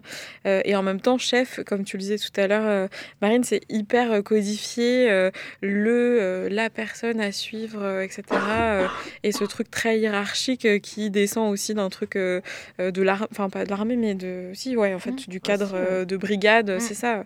Donc euh, voilà, c'est à double tranchant, mais je trouve que la féminisation du mot chef est intéressante dans ce sens-là euh, aussi. Pour une fois qu'on donne un peu de pouvoir à des nanas. Euh, et ben on va passer à la chronique de Fiona. Désolée, je t'ai je t'ai oublié tout à l'heure, mais j'ai très hâte d'entendre. On t'écoute. Euh, si on en croit les fameux préceptes euh, du patriarcat, les femmes ne doivent pas désirer, ne doivent pas s'exprimer, ne doivent pas manger, ni la vie, ni les plats les plus sophistiqués, et encore moins les plus gras. Mais moi, j'ai décidé de m'empiffrer, de tout boire, de tout voir, de tout manger. Et comme le dit si bien la poétesse Roupicor, je suis la première femme de ma lignée avec la liberté de choisir. Rien d'étonnant à ce que j'ai si faim de me gaver de cette vie, j'ai des générations de ventres pour lesquels manger. Une pensée pour ma grand-mère, femme taureau, femme battante, lesbienne et gourmande, qui aujourd'hui à 75 ans continue de vendre des pizzas sur le marché. Une pensée pour ma mère, femme louve, mangeuse de Big Mac, qui ne m'a jamais privée et m'a donné la liberté d'être qui je veux. La nourriture est présente lors de mes meilleurs moments de célébration. Dans les instants les plus émotifs, elle peut me faire voyager d'une journée exécrable vers un cocon de réconfort. Pour moi, la nourriture est souvent vectrice de liens, de rencontres, de partage et surtout de plaisir. Cependant, si je peux me permettre de dresser un portrait aussi positif de mon rapport à la nourriture, c'est en partie parce que j'ai hérité du cheat code ultime, le privilège génétique de pouvoir manger à ma guise sans que cela se voie sur mon corps. Car oui, j'ai bien conscience que la nourriture n'est pas un havre de paix pour toutes. Elle peut être synonyme de discrimination, de frustration, de troubles alimentaires et de privation. Et je me pose cette question à moi-même. Continuerais-je de manger sans compter si je prenais du poids? Je voulais vous partager ce soir la lecture d'un essai à ce sujet. Sorti en octobre 2023, il porte pour titre Mangeuse, histoire de celles qui dévorent, savourent ou se privent à l'excès. Il a été écrit par Lorraine Melka et publié aux éditions Les Pérégrines. Il s'agit d'un essai essentiel pour comprendre ce qu'il se joue lorsqu'on parle de femmes et de nourriture. Surprenant, mais surtout très intelligent, l'autrice n'aborde pas frontalement la question des troubles alimentaires dans la construction de son essai. Ce récit enquête commence par un état des lieux à travers les âges, des représentations hommes-femmes quand il est question de nourriture. Si pour les uns, manger est synonyme de prise de plaisir, pour les autres, c'est-à-dire les femmes, il est surtout un concentré de tabous, de croyances, de fantasmes et d'injonctions. Pas de prise de plaisir pour nous. Oh que non, car à peine l'humanité est créée par les mains toute puissante de Dieu, que nous voilà à commettre le vilain péché de gourmandise en croquant dans une pomme. Qu'on vous rassure, Ève n'est pas la seule coupable. Si nous remontons au récit de l'Antiquité, les personnages féminins tels que Circé participent à la ruine des hommes à cause de leur appétit sexuel et alimentaire aussi vorace qu'incontrôlable. Pas étonnant que l'histoire et la réputation des premières gourmettes, pendant féminin de gourmets, aient été invisibilisées et supprimées des récits historiques il ne faudrait quand même pas que des femmes puissent tirer un prestige social, intellectuel, voire professionnel quand il est question de nourriture. Comme l'analyse Lorraine Melka, la machine est bien huilée depuis le début, ce qui nous amène quelques siècles plus tard à faire le constat suivant. En 2016, seulement 17 femmes étaient à la tête d'un restaurant étoilé sur les 600 établissements comptabilisés au guide Michelin. En d'autres termes, seulement 2,8% de ces restaurants sont dirigés par des femmes. En même temps, comme on l'a noté, ou plutôt comme l'a noté le premier maître sushi étoilé, impossible pour lui d'engager des femmes. Leur goût et leur palais fluctuent à cause de leurs règles. Hmm. Et oui, au XXIe siècle, les clichés ont encore la dent bien dure. Dans la même veine, la viande, par exemple, est associée à la virilité, là où la saveur sucrée est plutôt associée aux femmes. Cette, cette association fonctionne d'ailleurs en trio. Femmes, sucre, sexualisation.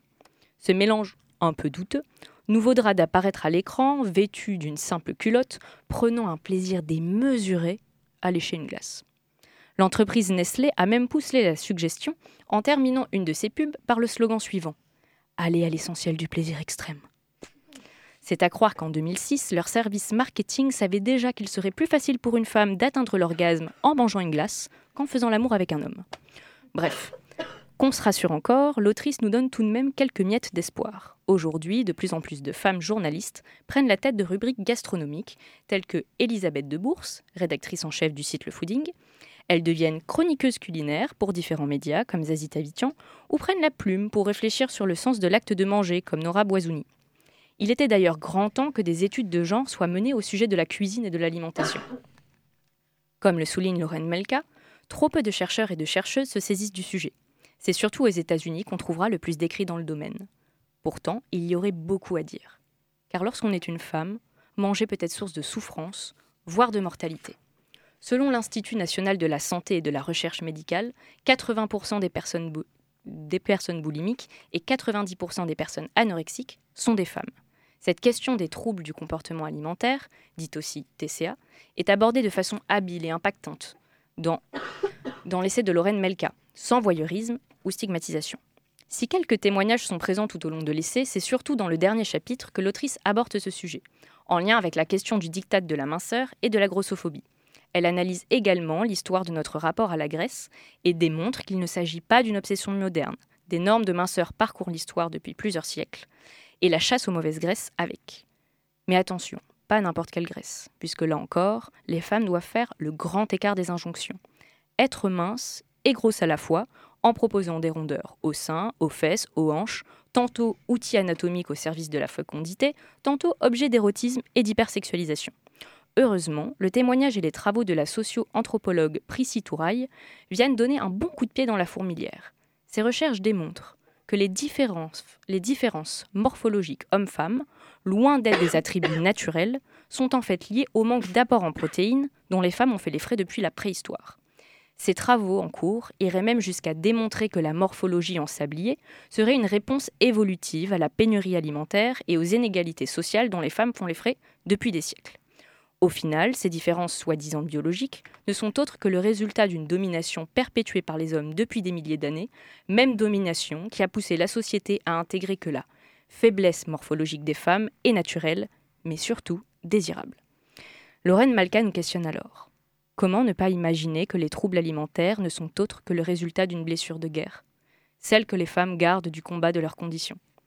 Pour conclure, et, pour conclure et reprendre les mots de l'autrice, si nous souhaitons nous émanciper, nous devons connaître notre histoire, écouter les femmes qui nous précèdent et nous entourent.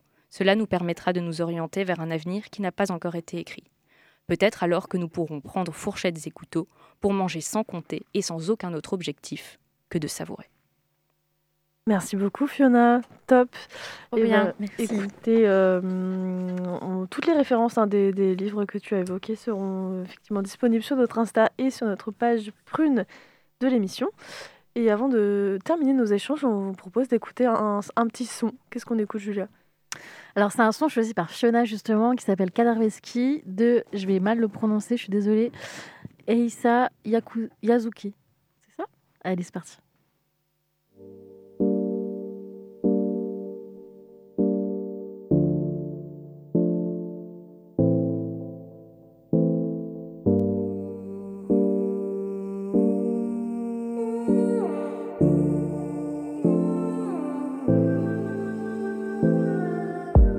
Crois que j'ai trouvé l'inspi. Je vais rimer ce que je vis, exprimer ce que je trime.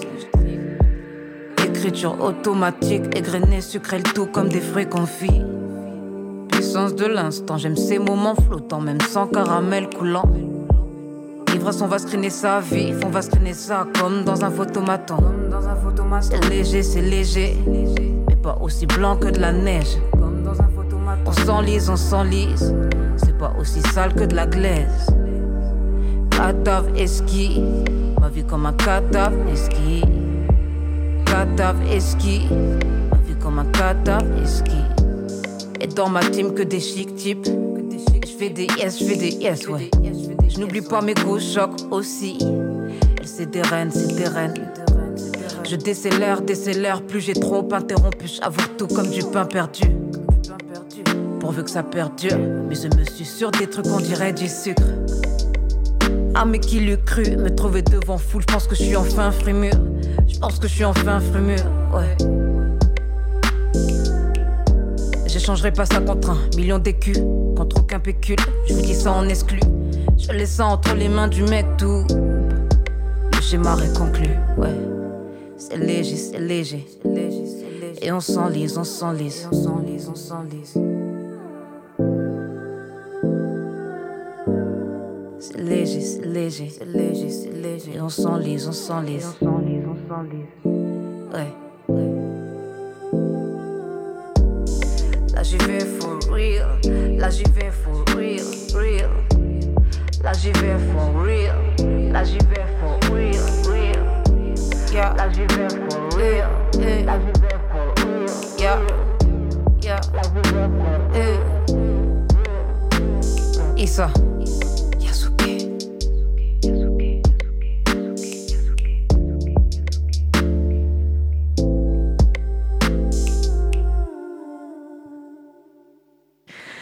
Salut, vous êtes toujours sur Prune 92 FM avec les Sisters.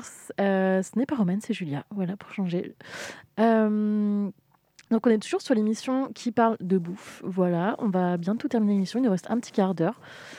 Euh, Oui, Fiona, vas-y. Bah, on a beaucoup parlé de ce qui nous contraignait, ou en tout cas de tout ce qu'on peut remarquer de différences et d'inégalités au niveau de la bouffe. Et encore une fois, et c'était tout le, le cœur de la chronique, c'est important de l'éclairer et de le savoir pour s'émanciper de tout ça. Mais peut-être pour finir, se poser un peu des questions sur, euh, au final, qu'est-ce qui nous fait plaisir quand on mange, quoi. Si la bouffe est source de Mm. plaisir, c'est parce que je peux... C'est quoi notre plat euh, doudou, notre plat préféré par exemple. Genre. euh, Moi, non, mais des- ça, c'est trop dur. lasagnes. Ah bon? Ouais, Ah de ouais. ouf. Ou une pizza. Enfin, de- Ah, Toi, t'es très, pi- ouais, t'es très pizza, toi. pizza, euh, Tu bouffes les pizzas. lasagne, VG. Genre lasagne VG à quoi? Genre euh, épinards chèvre Alors, épinards chèvre ou euh, fausse viande VG, sauce tomate Ouais, chèvre. c'est tu bon ça. genre, trop bon. Ok.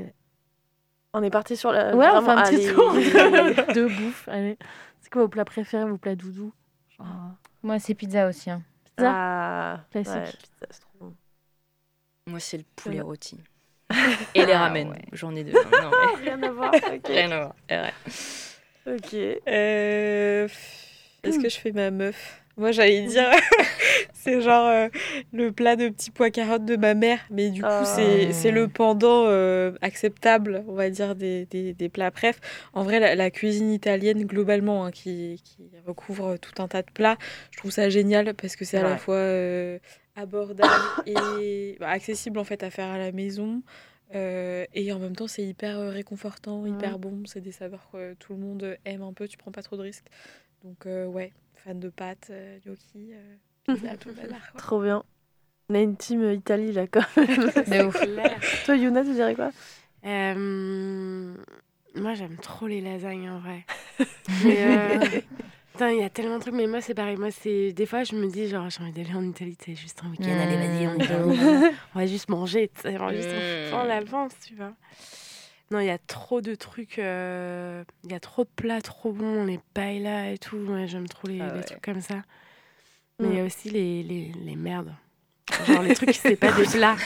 c'est C'est pas des plats. mais genre, euh, genre les Pringles. Ah ouais, Ah ah ouais, oui, j'ai oublié de dire les chips, purée. Ah, les putain, ouais, chips, les de chips. ouf. Ouais. Mais surtout celles qui ont un goût chimique, je tiens quand même à le Ouais. préciser. Ouais. Glutamate fever. Les chips au vinaigre. Julia c'est Bah, moi, c'est le fromage, je crois. Genre, Ah oui, non, on est parti sur du plat là. Ah, des plats, évidemment, j'aurais dit mais- fromage. Ah ouais, mais fromage. On en avait raison. parlé, c'est le sandwich. Euh, bah moi c'est j'a- ouais j'ad- j'adore les sandwichs genre euh, c'est débile pourquoi tu te fous de ma gueule? Mais, non, c'est mais vrai j'adore les sandwichs Mais je m'attendais pas à ce que tu dises ça. Mais genre Est-ce que tu mets des chips dans tes sandwichs? Ah non ah, Ah, c'est trop non bon. ah non c'est dégueulasse non, Faut non, absolument non, que je non, teste. non non non non non non non par contre chips bah après moi maintenant je suis végétarienne mais avant enfin j'adorais euh, les saucisses euh, frites tu vois Ah genre oui. saucisses pain Mmh, enfin moi j'ai des goûts vraiment frites, hyper simples d'enfants de la buvette, quoi. Ouais, exactement. J'adore les trucs de kermesse, tu vois. Genre euh, chips, euh, saucisses. Mais une bonne saucisse, tu vois. Saucisse, pain, euh, ketchup. C'est bon. Euh. Et sinon, j'adore le poisson aussi. Mais voilà. Ouais. Maintenant, j'en mange plus, mais euh, j'adore le poisson. J'adore les fruits de mer. Enfin, j'aime tout, en fait. Genre, Tout, bouffe, je vais tout prendre. tout. On prend le tout. On prend Ouais. tout. Et, euh, Et le fromage. J'ai un autre pendant de cette question, c'est est-ce que vous pouvez me citer un, ani- un animal horrible? Un... L'animal que vous adorez bouffer. non, non, un, L'agneau. un, un aliment euh, qui est typiquement associé aux femmes. Enfin, euh, genre, Ah oui, euh, dans les clichés. Dit féminin. Genre, ça, c'est- ah, ça c'est plutôt pour les meufs, ça c'est plutôt. Genre, j'ai cité l'exemple classique de la salade tout à l'heure dans De mon tuto. Qu'il y a d'autres Euh, trucs qui vous, qui vous viennent en Bah, tête. genre... tous les fruits et tout, non? Enfin, je sais pas. euh, Ouais. La pomme d'amour. euh, La... J'avoue. Trucs sucrés. Ouais. C'est pareil, le sucré salé, c'est très genré, j'ai l'impression. Ouais, Genre ouais. les filles, c'est sucré, et les garçons, c'est salé, Carrément. quoi. Il y a vraiment, bah, Lorraine Malka en parle dans son essai, mais tout un registre, une iconographie, une littérature autour de ça. Ce qui fait qu'aujourd'hui, on aboutit soit euh, à des femmes qui ont des orgasmes en bouffant une glace, Mm. voire en mangeant un yaourt 0%. Ah ouais, bien Ouais, sûr, ouais, bien sûr. Il y a un vrai truc Mm. autour des yaourts, euh, et notamment, euh, je- tu- l'as cité tout à l'heure, euh, Fiona, mais euh, la, la journaliste et traductrice Nora Boisouni, elle a juste dans, son, dans un de ses essais, donc je sais plus si c'est féminisme ou sexisme, que je recommande vraiment beaucoup. C'est vraiment des, des livres où, où c'est assez court, très facile à lire, et euh, il y a une pointe d'humour, et en même temps, c'est vraiment très, très sourcé. Enfin, voilà, c'est elle, est- elle fait un super travail. Et elle parle justement du yaourt. Euh, Mm. qui, euh, d'un point de vue marketing, a vraiment, euh, euh, enfin, recouvre tous les poncifs, euh, même quand on pense à des pubs euh, euh, et même les noms en fait, euh, taille fine. euh, euh, Ah ouais. attends, de lait. de lait, Sveltes, mais oui, c'est La laitière. Euh, c'est ça, ouais. Bonne maman. Bonne maman, mais grave. Il y a tout un, voilà, tout un imaginaire autour du, ouais, du, du yaourt, euh, finalement. C'est vrai. J'avoue que c'est demain tu sors un yaourt en, en l'appelant Jean-Pierre. Bon papa. bon papa Jean-Pierre. Hmm, Il a l'air bon ce yaourt. Alors non, eux, ils ont plus les... la part- Bah, quoique, Les il y a la marque, c'est quoi euh, Non, mais tu vois, enfin- Albert et Augustin, là. Ah oui, c'est- oui, Ah, c'est vrai. Michel, oui, Augustin. Michel Ouais. Augustin, mais... ça fait un truc euh, Ouais. AMAP, tu vois. T'as Ouais, l'impression ça fait un qu'ils petit peu consomment le, le, le franchouillard qui a, qui a monté sa Exactement. petite firme, quoi. tu sais. Non mais oui, du coup, de le côté euh, masculin, enfin, moi, ce qui est marrant des fois, c'est le, les dérivés, c'est un peu comme les, cosmétiques, genre les trucs qui sont dits féminins, mais comme on voit qu'il y a de plus en plus de mecs quand même qui mangent un peu plus euh, comme nous, enfin, genre, euh, soi-disant, il y a des, comme ça, des produits qui deviennent un peu, qui se transforment, mais qui restent un peu masculins, genre des trucs, c'est c'est bon, mais ah, ah, il y a un petit peu de bière dedans, enfin, tu vois, des trucs comme Genre ça. le skir. Le skir, c'est un Le yaourt skir. en fait. C'est un Oui. yaourt, mais sauf que c'est hyper protéiné. Et quoique Ouais. même des fois, tu regardes la composition, c'est pas plus protéiné qu'un Ouais. autre. euh, Que des Sauf que quand tu ça. regardes les pubs, les skirs, c'est pour les, pour les gens qui vont à la salle, pour les gars, Ouais. Pour les bonhommes. pour les bonhommes. Ça fait. Carrément. Voilà, pour faire bouffer des yaourts, il faut donner du skir, tu vois. Enfin, Le saucisson. C'est Ah toujours bah, le un mec avec son petit béret, là. Mais mettez-moi, moi, juste avec un mon béret, Justin. Justin. Ouais, Rends le saucisson, Justin. Mais moi, je parlais aussi, enfin, j'avais envie de dire justement par rapport à ce que tu nous disais, euh, c'est pas de la bouffe, mais c'est au niveau des boissons. Euh, vraiment, le vin blanc, bah, c'est vraiment associé Ah bah, aux le rosé. quoi. Ouais. Le rosé. le rosé, le vin blanc. ouais. Rosé piscine, rosé voilà. piscine. Rosé pamplemousse. euh, Mais euh, ouais, c'est un truc de dingue. Et quand tu vas dans un resto et que genre le serveur te fait, enfin, bah, du coup, il ne te fait pas goûter le vin, parce que du coup, quand c'est du vin Mhm. rouge, on fait goûter à ton partenaire. Ou Mais quand- c'est un truc de Ouais. malade, genre. Ou quand tu vraiment- commandes et que il inverse. Enfin, moi, mon mec Ouais. prend souvent des trucs pas d'alcool ou des cocktails de ouf, et moi, je prends juste de la bière, et du coup, souvent, c'est inversé. Ouais. ah bah non, c'est la dingue les J'ai clichés. le cocktail. Mm. Et pareil pour la pub, je pensais aussi à des pubs de steak végé où vraiment ils essaient de passer le- la pilule, genre mm. non mais ok, vous avez le droit de manger des steaks végé, mais vous êtes flexitarien, donc vous avez le droit aussi de, de manger de la viande, genre c'est pas, vous n'êtes pas piégé dans ce truc de, de, de trop euh, meuf et tout, enfin vous avez le droit de manger les deux, mais le steak végé ça se vend quand même, donc achetez-en, c'est cool. Et hum, je la râle. Ouais, ah oui. Ouais. on, a- on avait dit qu'on s'étirait pas de pub, je crois. mais- Ah bon Euh, C'est trop tard là. Bah, Ah oui, pardon. euh, bah écoutez, qu'est-ce que je voulais dire, je ne sais plus. Les recos Ah oui, les recos. Enfin, un petit topo des recos, je sais pas. Bah ouais, on peut peut-être refaire un petit tour, notamment bah, Fiona et Laurie, vous avez cité pas mal de, de, de bouquins ou de, de documentaires. Je sais pas, on va peut-être terminer par vous, mais dans l'équipe, est-ce que vous, vous avez euh, des, des choses qui vous viennent en tête, soit des, je sais pas, des comptes Insta, des livres, des films, des trucs comme ça qui traitent globalement de l'alimentation ou des séries où vous dites là c'est intéressant, enfin même si c'est pas forcément des études ou des, des trucs sociaux, des, des trucs, euh, des, des chercheuses qui ont publié des, bouquins, mais un rapport euh, comme ça euh, culturel avec la Euh, bouffe ou des musiques. Bah, on, on les recitera, hein, celles qu'on a qu'on a diffusées. Moi, mais... c'est pas trop dans le thème parce que ça parle pas trop de féminisme et tout, même pas du tout, mais c'est une série qui parle de, de, de cuisine à New York, c'est The Bear. The Bear, pardon. The Mais Bear. oui, mais tout le monde Trop bien. parle. C'est trop génial. Euh, en fait, ça parle d'un. C'est à, à Brook- euh, non, pas Brooklyn, je sais plus, euh, dans le Queens ou bon, bref. Ah, c'est à Chicago? Non, c'est à New York non, Moi, je sais plus. Bref. Bon, en fait, ça se passe à New York. bon, bref, euh, voilà, ça se passe. euh, oui. voilà.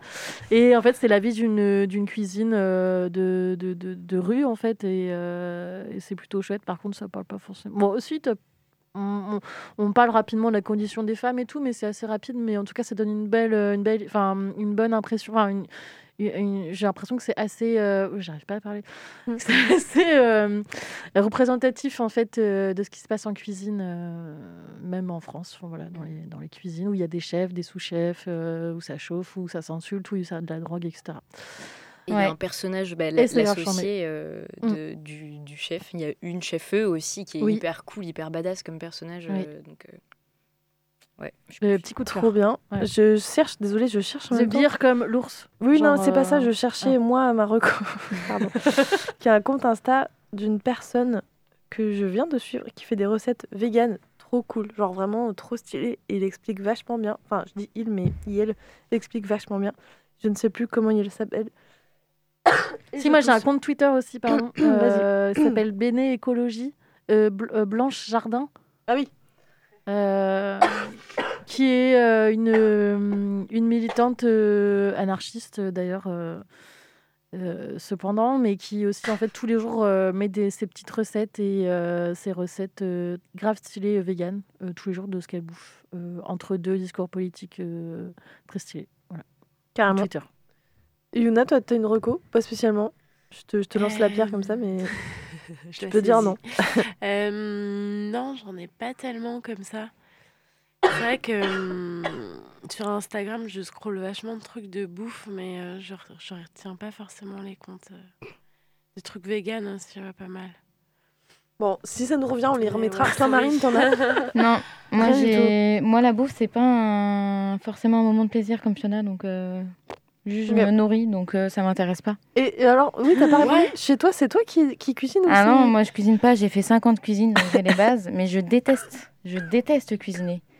C'est la pire chose pour moi. Ok. Voilà. Tout Ah en mesure, j'adore. Ah, je Ah ouais. déteste ça. En même temps, je dis ça, mais moi non plus. je Genre, euh, faut nettoyer, euh, faut être super Faut avoir des idées. faut avoir des idées, faut avoir de l'imagination. Euh, le truc, il est mangé en 5 minutes. Ouais, c'est ça en fait. Moi, ce qui me saoule, c'est que j'aime bien cuisiner. En fait, j'aime bien cuisiner pour des repas, genre euh, quand j'invite des gens, ça j'adore. Mais par contre, pour moi-même, en fait, je passe une heure ou une, une demi-heure à cuisiner et je mange ça en cinq minutes. Donc en fait, euh, c'est chiant. Enfin, je trouve que ça vaut pas le coup. Très bien. On termine les recos. Excusez-moi, je reprends le fil. Est-ce que vous pouvez juste rappeler en quelques minutes euh, Ouais. Et je vais en profiter d'ailleurs, j'y pensais pas, mais en fait, je me rends compte que j'ai une pote qui vient d'entreprendre dans la cuisine. Ah. Je vais clairement la citer. Suivez tous Emma dans la cuisine, chef nomade. En plus, elle s'est lancée en tant que freelance. C'est de la bouffe végé, c'est hyper bon, c'est hyper quali. Elle se renseigne sur plein de d'aliments. Enfin, elle a- elle vient du milieu de la culture, puis après elle a fait des trucs en naturopathie, puis maintenant elle essaie de mixer en fait euh, tout ça, euh, son savoir euh, dans la bouffe. Donc en vrai, suivez Emma dans la cuisine. Et euh, sinon, du coup, l'essai dont j'ai parlé, c'était Mangeuse de Lorraine Malka. Et euh, je voulais aussi parler des éditions Nourriture Fut, euh, un peu, dont a un peu parlé Laurie aussi. C'est à ces éditions que euh, Nora Boisouni est publiée. Son dernier livre d'ailleurs qui vient de sortir s'appelle Manger les riches, la lutte des classes passe par l'assiette, tout un programme. Et c'est également ces éditions-là qui ont fait Maltriarcat, donc qui parle de l'univers de la bière et des femmes, Féminisme, Stexisme euh, pour Nora Boisouni, qui ont sorti un guide de cin- 500 chefs-eux, dont a parlé aussi euh, Laurie.